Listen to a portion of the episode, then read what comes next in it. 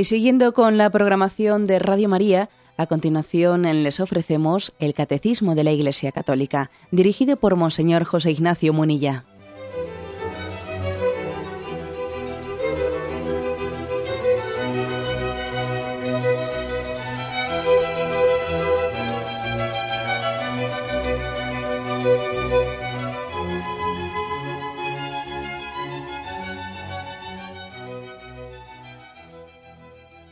Un cordial saludo a todos los oyentes de Radio María.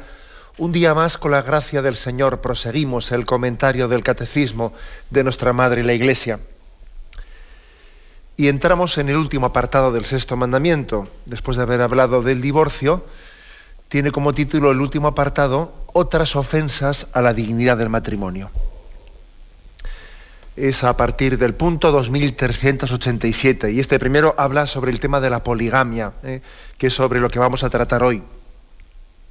Puede parecer un tema muy lejano a nosotros, pero vais a ver que si lo vamos un poco explicitando, etcétera, no lo es tanto.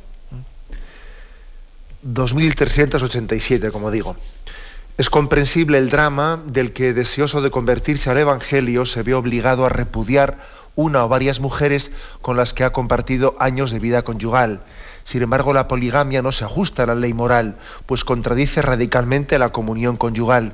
La poligamia niega directamente el designio de Dios, tal como es revelado desde los orígenes, porque es contraria a la dignidad, a la igual dignidad personal del hombre y de la mujer, que en el matrimonio se dan como un amor total y por lo mismo único y exclusivo. El cristiano que había sido polígamo está gravemente obligado en justicia a cumplir los deberes contraídos respecto a sus antiguas mujeres y sus hijos.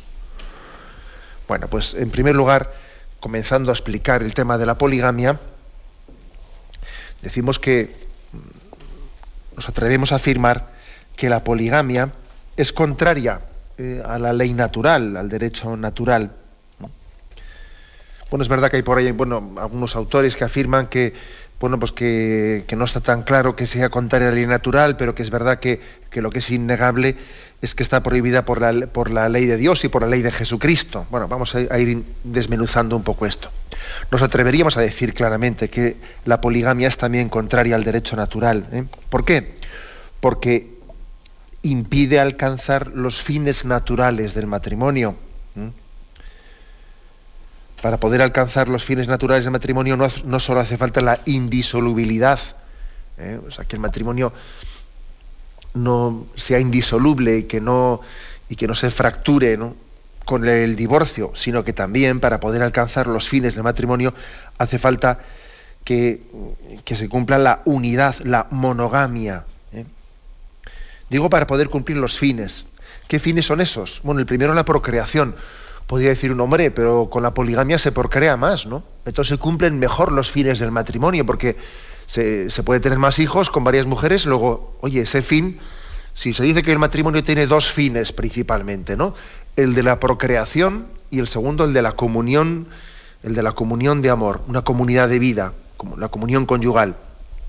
Hombre, por lo menos el primero el primer fin sí que se cumple bien, que es el de la procreación, ¿no? Tampoco es cierto, ni siquiera esto es cierto, ¿eh? porque no se trata únicamente de procrear hijos numéricamente, ¿no? sino también de educarlos. O sea, nosotros cuando hablamos de que el fin del matrimonio es la procreación, también es la educación, o sea, está ligado a lo anterior, ¿no? Y para poder educar hace falta una acción conjunta de los padres en un hogar bien unido.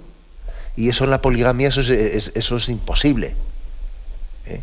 Es imposible, es decir, no, los hijos no pueden ser educados en un hogar con una conjunción, con una conjunción de un hogar que les dé ¿no? pues ese ámbito adecuado para recibir un modelo, un referente de vida que, sea para ellos educadora. ¿no? Luego, ni siquiera el primer fin se cumple en la poligamia, porque no es el ambiente adecuado. O sea, un hijo tiene derecho, ¿eh? tiene derecho a ser educado por un padre y una madre en una comunión de vida. ¿eh? Y por supuesto tampoco se cumple la segunda finalidad del matrimonio, ¿no? que es la comunión conyugal. Eh, pues porque es, evidentemente eso, eso, es cosa perdida, ¿no?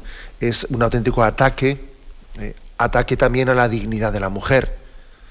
Es un ataque a la dignidad de la mujer el hecho de que de que no se considere como que una, una esposa va a llenar plenamente el corazón de un hombre, ¿no? sino que tenga que tener varias, en el fondo implícitamente es reducir a la, a la condición de objeto, ¿eh? de objeto a la mujer, porque entonces uno dice, bueno, para satisfacerme necesito varios, ¿no? Varias mujeres, como si, como si la relación conyugal no estuviese establecida de un tú a tú, en un tú a tú, ¿no? Como, como Dios ha establecido una relación personal con nosotros, ¿no? No, es suficiente para llenar mis afectos, mi corazón, y entonces tengo que recurrir a varias esposas. Bueno, eso, eso es totalmente vejatorio, vejatorio de la dignidad de la mujer. Totalmente vejatorio. Y, por lo tanto entendemos que es contrario a la, ley natural. Bueno, también decir una cosa, que la poligamia es contraria a, la institución, ¿no? A, la forma en la que Dios instituyó el matrimonio. Eh, la unión del hombre y la mujer, tal y como la describen los, relatos del Génesis, implica claramente la monogamia. Claro, allí no se utilizan en la Biblia eh, esos términos de monogamia o poligamia, esos son términos nuestros, ¿no? Pero uno ve el libro del Génesis y allí claramente eh, se está implícitamente hablando de monogamia, ¿no? Pues por ejemplo, el hecho de que el hombre y la mujer fuesen creados por Dios en estado de pareja. Hombre y mujer los creó, o sea, los creó en estado de pareja. Dios no creó al hombre y la mujer tal y como el Génesis lo describe en estado de familia poligámica, no. Eran en, estado de Adán y Eva. ¿Mm? O también, por ejemplo, el hecho de las palabras, las palabras de Adán o, de, o del narrador inspirado del texto del Génesis, que dice, por esto el hombre se une a su mujer y serán los dos una sola carne. Hombre, está bastante claro, ¿no? Es un texto bastante claro en el que eh, implícitamente se está hablando de monogamia. ¿eh? aunque no se utilicen esos términos, no le pasan al autor sagrado por la mente en absoluto, no le pasa la posibilidad siquiera de la poligamia. ¿no? Por eso dejará el, hombre a sus padres y se unirá a su mujer y serán los dos una sola carne. De la afirmación de Cristo, eh, acordaros de cómo, cómo, Jesucristo utiliza también estas, estas palabras para hacerlas suyas. ¿no? Eh, en concreto, estamos hablando de Mateo 19, Mateo 19, a lo busco, versículos 4 y 5, ¿eh? que dice así. Él respondió, ¿no habéis leído que el Creador desde el comienzo los hizo varón y hembra? Y que dijo, por eso dejará el hombre a su padre y a su madre y se unirá a su mujer y serán los dos una sola carne. Es decir, que el texto del Génesis lo utiliza Jesucristo, lo hace suyo. Eh, por eso es un texto bíblico con una gran eh, fuerza, eh, porque Jesucristo lo, ha, incluso subrayado que esa era la voluntad originaria de Dios. Sin embargo, quiero decir una cosa, vamos a ver, no por hacerlo todo con detalle. En el Antiguo Testamento, como también ocurrió con el tema del divorcio, en el Antiguo Testamento el matrimonio sufrió y padeció también la poligamia. Sobre todo después de, bueno, antes del diluvio, antes del diluvio únicamente hay un caso polígamo en la Biblia, ¿no? Lo tenéis en Génesis 4.19, es el caso de tal Lamec, que, es del linaje de Caín, es el único caso polígamo. Sin embargo, con los patriarcas, ¿eh? con los patriarcas, la poligamia entra en las costumbres del pueblo escogido. ¿Mm? Después de la cautividad de Babilonia, eh, se va poco a poco ya retornando, eh, pues se va sanando el tema de la poligamia hasta que ya mm, llega casi a desaparecer completamente, ¿no? Con Jesucristo, pues bueno, Jesucristo casi no tiene que enfrentarse a la poligamia, más bien él tiene que enfrentarse al, divorcio, ¿eh? al divorcio. Pero digamos que, por lo tanto, en su origen Dios crea el matrimonio monógamo. Después, con los patriarcas, sin embargo, por, básicamente por el mismo motivo que el, que el, divorcio, ¿no? por la dureza de corazón, eh, se va como bueno, pues eh, consintiendo una serie de, eh, de situaciones. ¿no? Por ejemplo, hay el caso de, tenéis en Deuteronomio 21.15, donde lejos de reprochar eh, a los patriarcas que tienen varias mujeres, pues se legitima la poligamia alabando alabando las virtudes de, esos hombres que eran polígamos y reconociendo los mismos derechos a los hijos de todas sus mujeres. O sea, es decir, hay un momento, por lo tanto, que por la dureza de corazón la legislación mosaica hace la vista gorda, ¿no? Hace la vista gorda e incluso le da una cierta tutela a la poligamia porque reconoce los mismos derechos para todos los hijos de las mujeres de, esa unión polígama, etcétera. Y como digo, pues después de la cautividad, de Babilonia, poco a poco se va de nuevo restañando esa herida. ¿no? Esto, es, esto es muy importante. ¿Cómo, ¿Cómo, se produjo esa sanación después de la cautividad de Babilonia? ¿no? Pues esto es, esto es muy hermoso verlo. Sobre todo fue a través de la predicación de los profetas. Los profetas exaltan y dignifican el amor matrimonial, valiéndose del símbolo del amor de Dios a su pueblo elegido. Hemos hablado aquí varias veces en este programa de Oseas, ¿eh? de Oseas, ese profeta que, que, es el primero en utilizar este simbolismo de Yahvé esposo que ama a su esposa Israel. ¿no? Y estos profetas hablan en primer lugar ¿no? del amor gratuito de Dios a su pueblo y de los adulterios con los que muchas veces Israel responde al amor de Dios. ¿no? A ejemplo del amor de Yahvé para su pueblo, el esposo debe de buscar la felicidad de su esposa. Hay que coger a Yahvé como modelo. Yahvé intentó hacer feliz eh, a su esposa Israel. También el esposo tiene que hacer feliz a su esposa. Y claro, de aquí se van derivando ya unos principios que ya son incompatibles con la poligamia. A ver cómo voy a hacer yo feliz a mi esposa teniendo varias esposas. ¿Eh? Si Yahvé quería hacer feliz yo te llevaré al desierto y allí te cortejaré, etcétera, esas imágenes tan bellas de la Sagrada Escritura. De aquí ya comienza a entrar en crisis la poligamia, ¿no? Dios, eh, Dios no, se reserva para él solo esa forma de, amar, sino quiere, quiere que sea el modelo del amor en Israel, ¿no? Y eh, como efecto de esta predicación profética, se fue, creció la dignificación del matrimonio, y se fue purificando y ennobleciendo pues el concepto de matrimonio, ¿no? Y de aquí implícitamente se estaba introduciendo una promoción del matrimonio monogámico, ¿eh? un hombre con una mujer, y, poco a poco se iba rechazando esa especie de dispensa, o no sé cómo llamarlo, ¿no? Dispensa que había existido pues con los patriarcas para la poligamia. O sea que el periodo del posexilio eh, señala como una recuperación moral y espiritual muy grande, eh, muy grande. Pues en todos los libros, pues por ejemplo en el libro de los Proverbios, eh, la doctrina matrimonial, pues es tratada de una manera indirecta, ¿no? Pero mm, porque en, realidad se habla contra el adulterio, pero en la forma en la que se habla contra el adulterio es claramente en el contexto del matrimonio monogámico. Porque claro, Vamos a ver si no deja de ser lo del adulterio, no, deja de ser una especie de poligamia encubierta, ¿no? Vamos a ser claros. Poligamia encubierta. ¿eh? O sea, que se va pasando de la poligamia a la monogamia, ¿eh? en gran parte pues por muchos motivos. Algunos autores dicen también que el hecho de que la Biblia vaya hablando del testimonio de personalidades femeninas importantes, ¿no?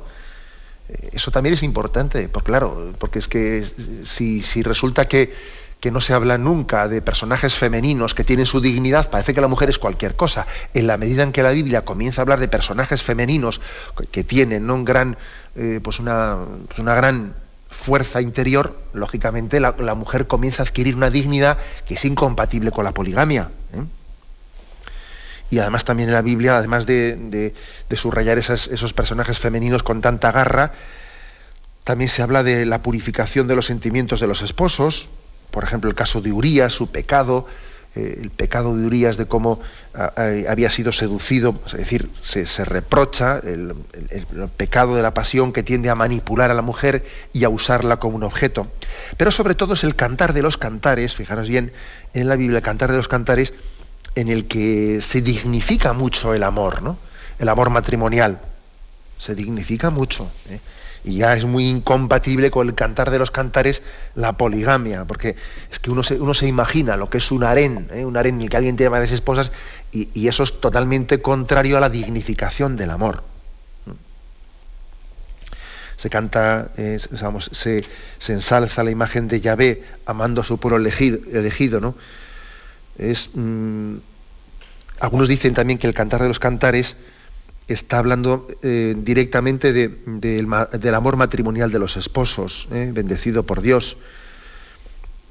Se trataría de, una voluntad de retorno al plan primero de Dios. Pues esto yo creo que, no sé, sin embargo, tampoco es que se haga aunque tenga ese contexto tan poético, en el cantar de los cantares, ojo, tampoco se está ocultando que hay tentaciones, egoísmos en el amor, de los que hay que purificarse. O sea, el cantar de los cantares también es un libro, sí, poético, pero al mismo tiempo que habla de que el amor tiene que ser purificado, ¿no? Y tiene que ser purificado, pues, eh, pues de, de las tendencias egoístas, y lo de la poligamia es una de las máximas tendencias egoístas, ¿no? Bueno, y luego, vamos, finalmente están los libros sapienciales, ¿no? Los libros sapienciales en los que se ensalza también en gran, en gran medida la mujer. Es verdad que si lo comparamos un poco con la plenitud del Nuevo Testamento de Jesucristo, vemos cosas en las que uno en los libros sapienciales y se ensalza mucho las virtudes matrimoniales un poco, pues en un sentido demasiado utilitarista, ¿no? Se ensalza la mujer eh, porque es fiel, trabajadora, administradora de su casa, la que cumple con sus deberes, es, eh, dice, esta es una, es una perla, es la joya de su marido, porque una, mujer hacendosa, etc. Quizás se ensalza en los libros sapienciales mucho a la mujer en plan práctico, ¿eh? pues porque hay que ver una mujer así de así de sacrificada y entregada, etcétera, pues qué gran bien es para, para el marido y para, y para la casa, ¿no? Quizás desde nuestro punto de vista de la plenitud de Jesucristo, todavía en los libros sapienciales falta un eh, amar a la esposa no ya únicamente por sus beneficios, eh, digamos, de, servicio eh, al esposo y a la familia, sino, sino por su propia dignidad, ¿no? Pero, ya, pero, pero se va avanzando, porque la Sagrada Escritura, como muchas veces os he dicho, hay que verla en ese contexto de el avance continuo, el avance continuo hacia la plenitud de revelación que Jesucristo establece y dice, Dios los creó hombre y mujer, y, hay que decir que Jesucristo vino como a restablecer el matrimonio en su dignidad primera. ¿eh? Él afirmó implícitamente la unidad del matrimonio, y aquí entendemos por unidad monógamo, ¿no? cuando les dice a los fariseos, ¿no? ¿No habéis leído que el Creador al principio los hizo varón y mujer? Y dijo, por eso dejará el padre a su padre y a su madre y serán los dos una sola, carne. Esto es declarar que el matrimonio, que fue en su origen monógamo, tiene que volver a serlo. ¿eh? O sea, Jesús afirma de nuevo el carácter monogámico del matrimonio. Cuando también dice, todo el que repudiara a su mujer y se casase con otra, comete adulterio. ¿eh? es decir, que si se despide a la primera mujer y si le prohíbe tomar otra, con más razón se le va a prohibir tomar dos a la vez. ¿eh? O sea, que está bastante claro, ¿no? Si, quien prohíbe, quien prohíbe lo menos, claro, prohíbe lo más. O sea, Jesucristo no es que hable explícitamente de, de la monogamia o la poligamia, pero evidentemente si él rechaza como indigno el que habiendo eh, habiéndose, habiendo repudiado la primera mujer, uno coja una segunda, pues evidentemente, ¿cómo no va a rechazar coger dos al mismo tiempo? ¿no? O sea, que es que. Mm. Por lo tanto, ¿qué hay que decir? Pues que Jesucristo mm, vuelve, como, como hace en el tema del divorcio, vuelve a recordarnos que el plan primigenio de Dios es que el matrimonio sea un reflejo entre nosotros del amor de Yahvé a su pueblo como Cristo ama a su iglesia y se entrega a ella como su esposa única. ¿eh? Así, así será también el, el amor matrimonial. Tenemos un momento de reflexión y continuamos enseguida.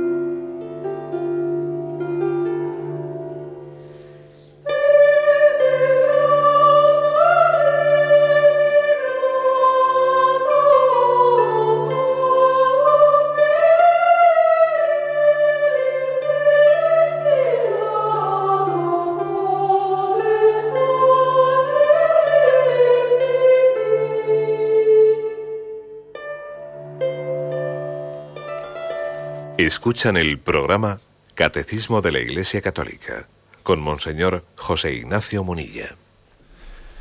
Continuamos en esta edición del Catecismo explicando el punto 2387, punto que habla de la poligamia. Decía que igual eh, al comienzo del programa he dicho que, que nos podía parecer un tema lejano, pero vais a ver que no lo es tanto, ¿no? No lo es tanto porque de hecho eh, la polémica sobre el tema de la, de la poligamia también tuvo, eh, entró en España o ha entrado de una manera especial con motivo de la aprobación de, o del mejor dicho, de la modificación del Código Civil sobre, sobre el concepto de matrimonio, eh, el hecho de, o el matrimonio homosexual, que en realidad no es que se haya hecho una legislación específica para aprobar un matrimonio aparte, el homosexual, equiparando la heterosexual, sino que lo, que lo que se ha hecho ha sido cambiar el código civil, cambiar el concepto de matrimonio y mm, que el matrimonio deje de ser la unión del hombre y la mujer, sino sea la, la, unión de una persona con otra persona sin especificar los sexos. ¿no? Es la fórmula que se ha buscado en España para llevar adelante lo del matrimonio homosexual. Bueno, pues con ese motivo, con ese motivo entró también en España eh, pues una polémica y un debate sobre el tema de la poligamia. Y evidentemente eso tenía que ocurrir, porque claro, la pregunta era, es bastante obvia. O sea, vamos a ver, y si, y si se ha permitido mmm, el matrimonio homosexual en España, ¿por qué no se va a permitir la poligamia? ¿Eh? Y de hecho, allí en el año 2005, ¿no? Pues cuando estaba, cuando estaba este tema pues totalmente desplegándose, el que entonces era uno de los vocales del Consejo General del Poder Judicial, José Luis Requero, él pues hizo unas declaraciones en este sentido, diciendo, bueno, es que a ver cómo, cómo vamos a... él, habló de que se iba a abrir el melón. Ya sabéis que esa expresión de abrir el melón quiere decir que una vez que abrimos el melón, cada uno va cogiendo su cacho. Si el matrimonio deja de ser la unión del hombre y la mujer, de un hombre y una mujer. Claro, pues entonces una vez que ya hemos cambiado ese concepto, a ver por qué, por qué vamos a quedarnos aquí, no vamos a ir más allá. ¿eh? O sea, inevitablemente, pues uno se hace esa pregunta, una vez eliminada, entre comillas, la discriminación de sexo para contraer matrimonio, que sabéis eso, que, eso de discriminación, es un poco el argumento que se, que se esgrimía ¿no? para introducir matrimonio homosexual, si hay que eliminar la discriminación de sexo, pues lógicamente también habrá que eliminar la discriminación del número, no solo del género, sino también del número. Y claro, pues eh, los, eh, muchos grupos musulmanes aprovecharon la situación para reivindicar la poligamia en España. Y la cosa no es tan tonta, claro, la pregunta es lógica, ¿no? Si se legaliza la, eh, pues, pues la, el matrimonio homosexual, pues ¿por qué no la poligamia, no? Y si la poligamia sí, ¿por qué no la poliandria? O sea, claro, ¿y por qué, y por qué un, uno se va a poder casar con varias mujeres y una mujer no con varios hombres? ¿Eh? ¿Por qué? ¿Y por qué no varios grupos matrimoniales? ¿Y por qué no el incesto? ¿Y por qué? Claro, cuando se empiezan a perder las bases de una sociedad, se sabe dónde se empieza, pero no se sabe dónde se acaba.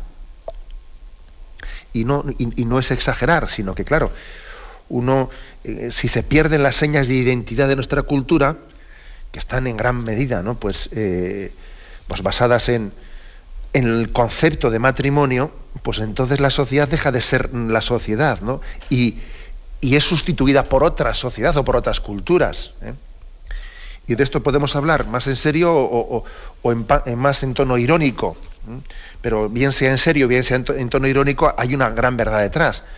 Permitidme primero hablar un poco más en tono irónico y luego vamos al tono serio. ¿eh? Este, que no me resisto a, leer, que sea un poco por encima, una parte de un artículo que escribí en su día. Entonces todavía un servidor no, no era obispo y estaba y estaba en, en, Zumárraga y bueno, pues me acuerdo que allí en la prensa, en la prensa local, en el diario de ella, allí escribí un artículo que quien quiera leerlo y reírse un poquito, lo tenéis en la página eh, en ticonfío.org, donde tengo ahí colgados los artículos, y que quiera reírse un poquito, bueno, pues puede echar mano allí.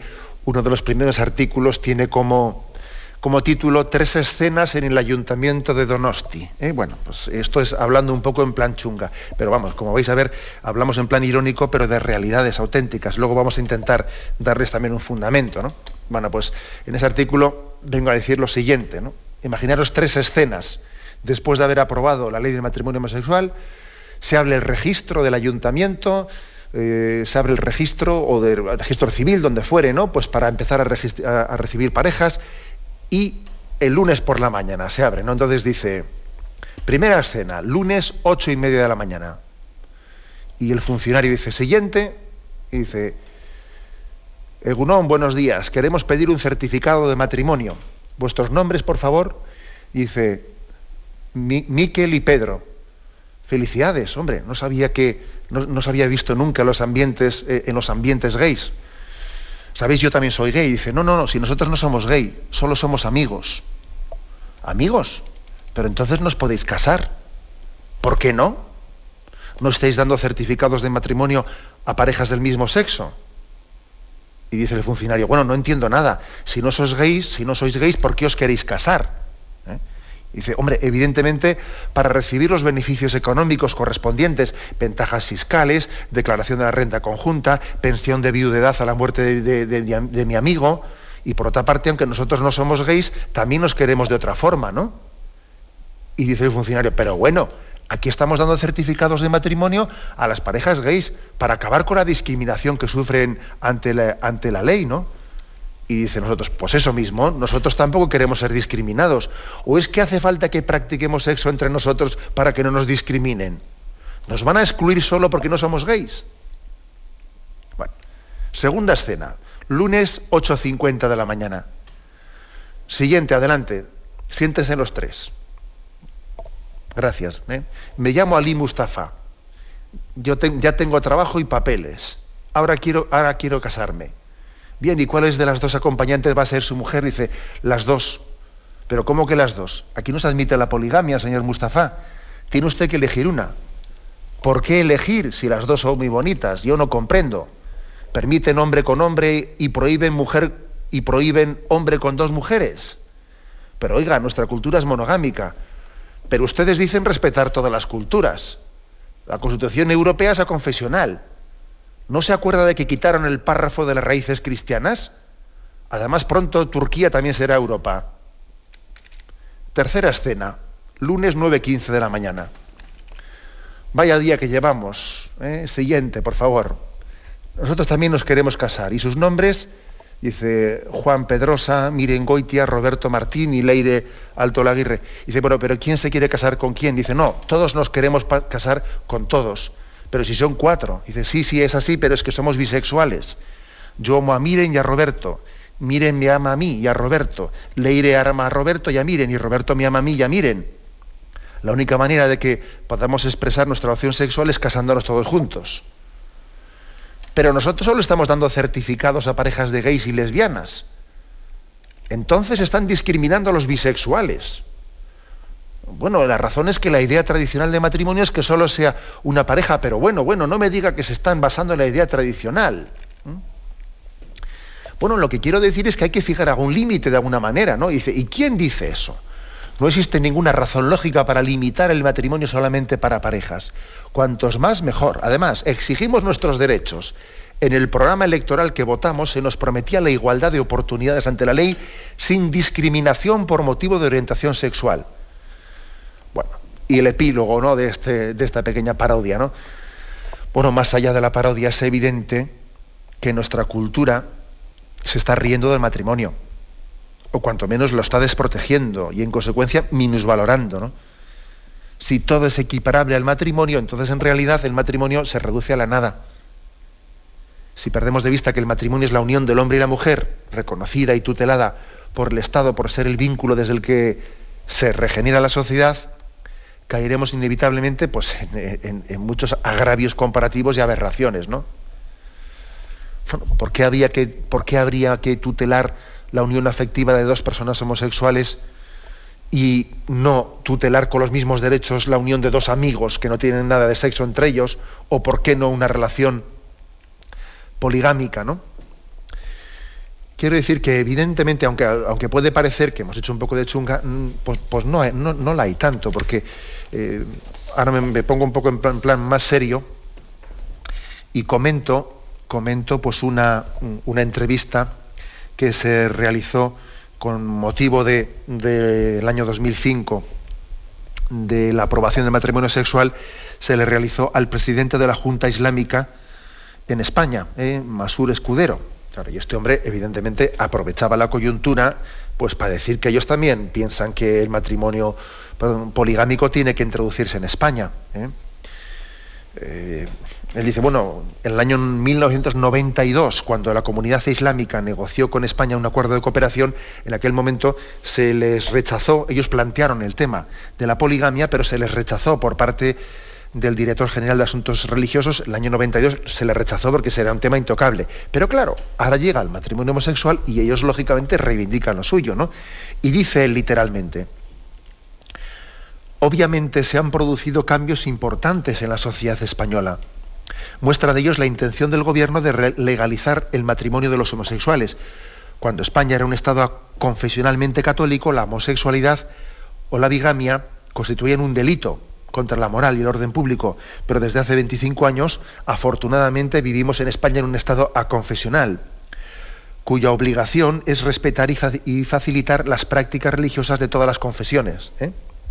y continúa, ¿eh? son declaraciones del presidente de la Junta Islámica Española.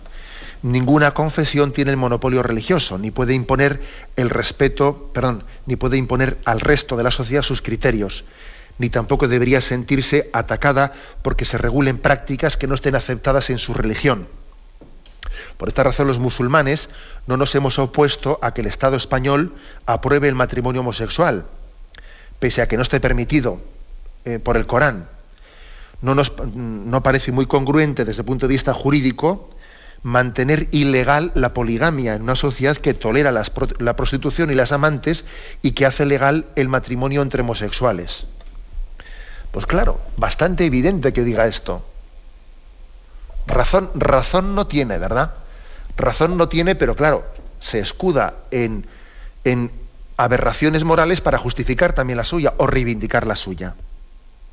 Si estamos en una sociedad que tolera la prostitución y las amantes y que ha legalizado el matrimonio homosexual, ¿por qué nosotros no vamos ahora a, tener acceso a la poligamia legalmente recogida en España? Bueno, pues esta reivindicación, eh, por eso os digo que, no pensemos ¿no? que esto está, que este es un tema absolutamente excluido. No lo pensemos. Bien, tenemos un momento de reflexión y continuamos enseguida.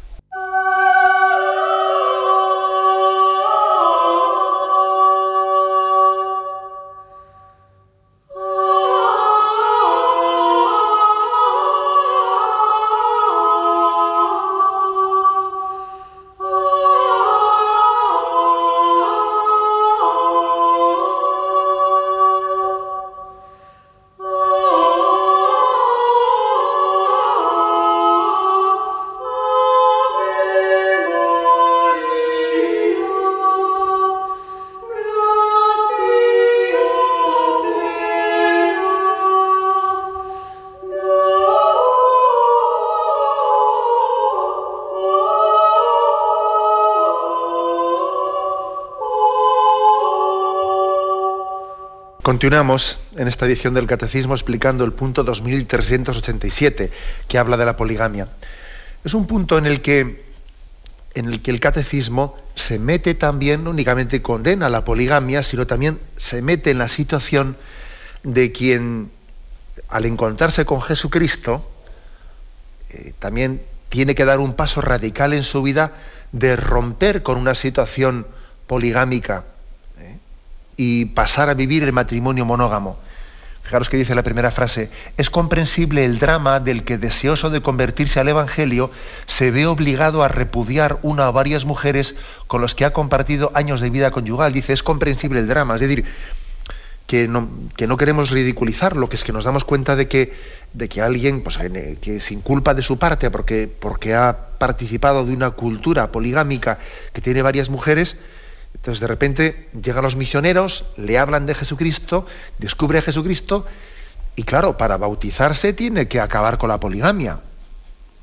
Y entendemos, entendemos el, su drama.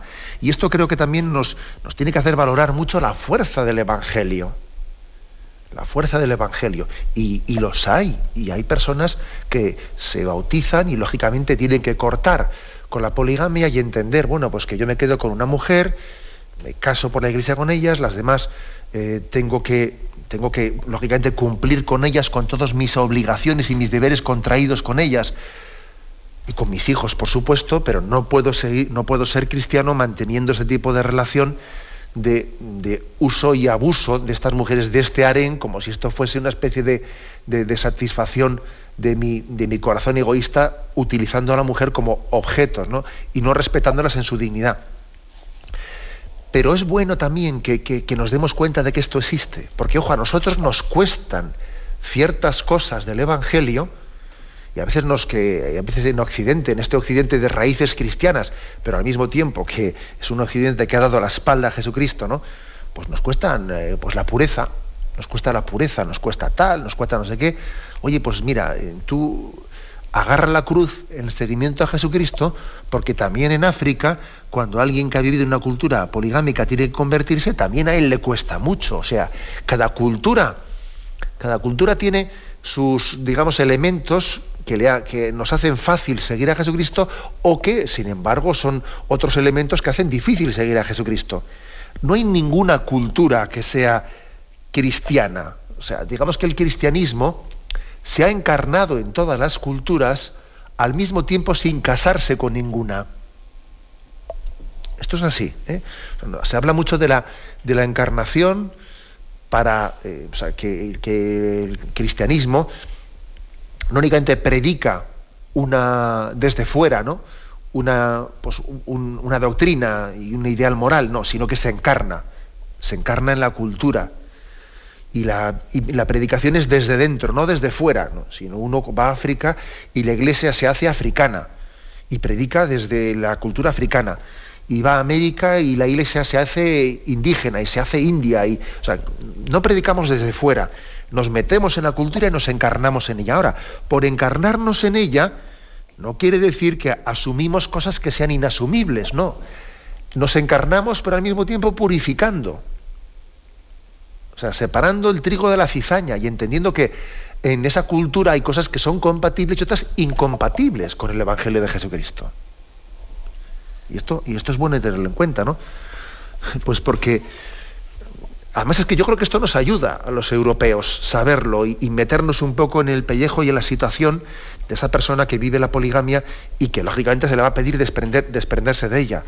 Pues mira, a nosotros en Occidente se nos pedirá otras cosas se nos pide desprendernos de la esclavitud de la pornografía, que posiblemente el, africano pues, no la tendrá. ¿eh? Entre otras cosas porque como no tiene internet no, ha llegado a esclavizarse con eso. A nosotros se nos pedirá pues, pues que, rompamos con el divorcio, con lo otro, con lo más allá, y sin embargo allí tienen otras cosas. ¿no? Es que claro, es que claro, cada cultura tiene su espina.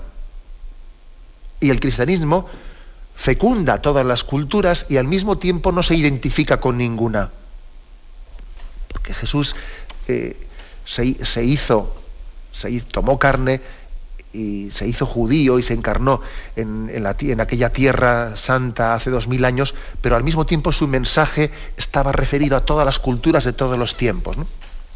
Esto es importante que lo que caigamos en cuenta.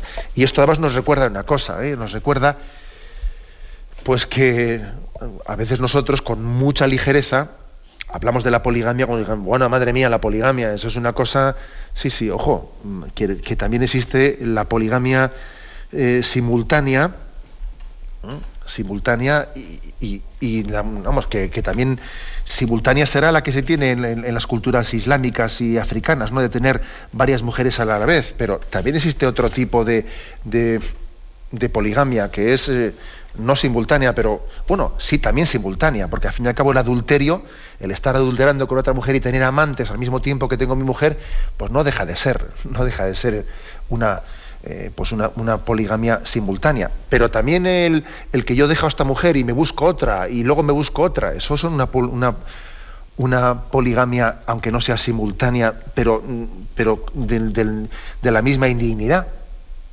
O sea que también veamos eso, ¿no? Curiosamente, como he leído antes en esas declaraciones del presidente de la Junta Islámica Española, uno de los, de los argumentos que se esgrimen, que se esgrimen para pedir y para reivindicar eh, la poligamia en España es este. ¿eh? Leo otra, otra frase de la, de la entrevista realizada con motivo de la aprobación del matrimonio homosexual al presidente de la Junta Islámica, ¿no? en la que reivindica él en España la legislación islámica, dice él. Paradójicamente, la proporción de matrimonios polígamos en el mundo musulmán es menor que la proporción de relaciones extraconyugales, es decir, de poligamia encubierta que se da en Occidente.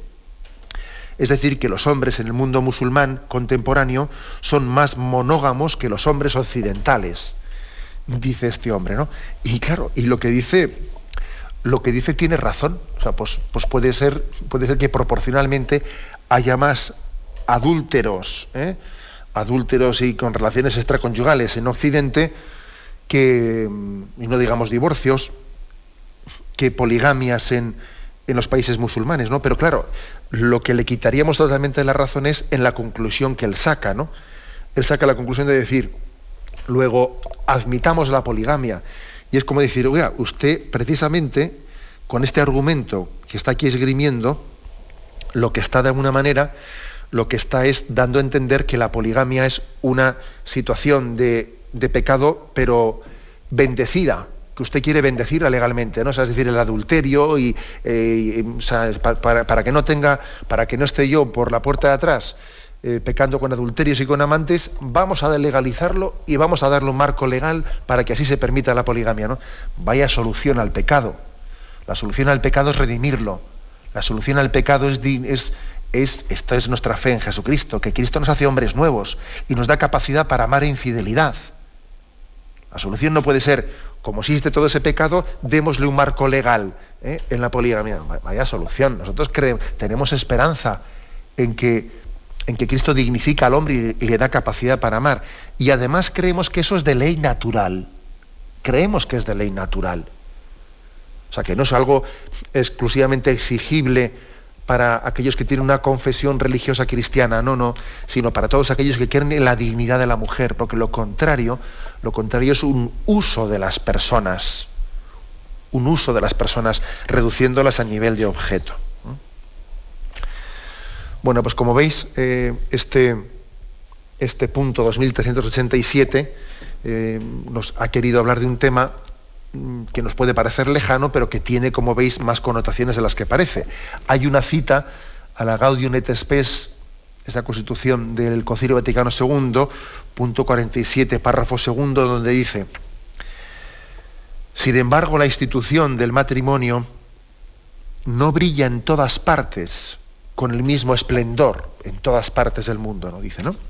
Puesto que está oscurecida por la poligamia en unos sitios, la epidemia del divorcio en otros, el llamado amor libre y otras deformaciones. Es más, el amor matrimonial queda perfectamente, queda frecuentemente profanado por el egoísmo, el hedonismo y los usos ilícitos contra la generación. Es decir, que este punto del Concilio Vaticano II dice, es que en el fondo hay muchas formas, ¿no? O sea, la institución del matrimonio eh, pues sufre heridas por muchos lugares, ¿no? Y, dependiendo de, los contextos culturales, por un lado o por otro, ¿no? Repito el listado que hace, ¿eh? La poligamia, la epidemia del divorcio, el llamado amor libre, otras deformaciones, eh, el hedonismo, los usos ilícitos contra la generación, contra la procreación. Bueno, por lo tanto, la conclusión que nosotros establecemos, concluimos, pues es, eh, pues es evidente, ¿no? O sea, el ideal hay que vivirlo en toda su pureza, sin rebajarlo. Luego la carne será débil, luego tendremos que pedir perdón, luego posiblemente no alcancemos el ideal y tendremos que una y mil veces levantarnos, pero no rebajar el ideal. El amor, el amor humano es imagen del amor divino, del amor de Cristo a la humanidad. ¿eh? Y, este, y, este, es el ideal, el ideal realizable por la gracia de Cristo, no por nuestras fuerzas, que somos débiles, sino por la gracia de Cristo. Tenemos el tiempo cumplido, me despido con la bendición de Dios Todopoderoso. Padre, Hijo y Espíritu Santo, descienda sobre vosotros. Alabado sea Jesucristo.